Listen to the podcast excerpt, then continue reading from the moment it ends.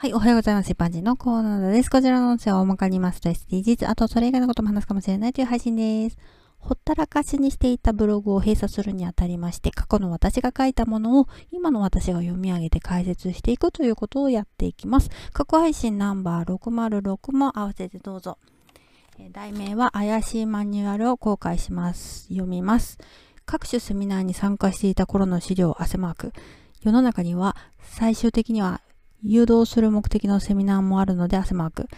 参加する際に主催者側の思惑通りに専用されないようにびっくりマーク。ネットワークビジネス、格好悪徳がまだあまり知られていない頃、点々点。ネズミ講、マルチ商法と聞くと知っている。何か聞いたことがある。矢印、悪い予感がする。ビジネスというと聞き慣れない。点々点。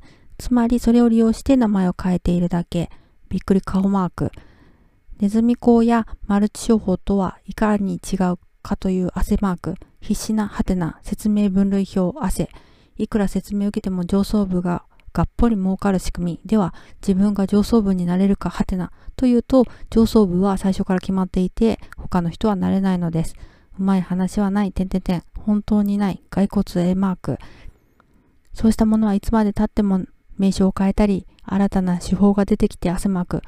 いつまでもなくなりませんね。てんてんてん汗マーク。以上です。ネットワークビジネスのセミナーでもらった資料の一部、写真を添付してあるんですが、画像が荒すぎて解読不可能なんですが、ネズミ講はこういうもの、マルチ手法はこういうもの、ネットワークビジネスはこういうものだから、ネットワークビジネスは問題ないですよと説明するための表ですね。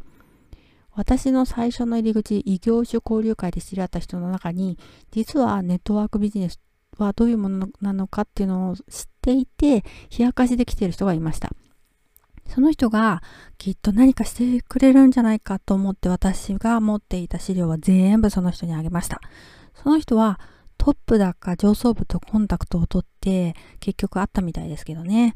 私は自分が抜けることを優先だったから人の断捨離をしました。だからその後のことはわかりません。私たちが勧誘されるのは下っ端として使うからであって、ピラミッド組織の上の人たちはそのまま、私たちは底辺なんです。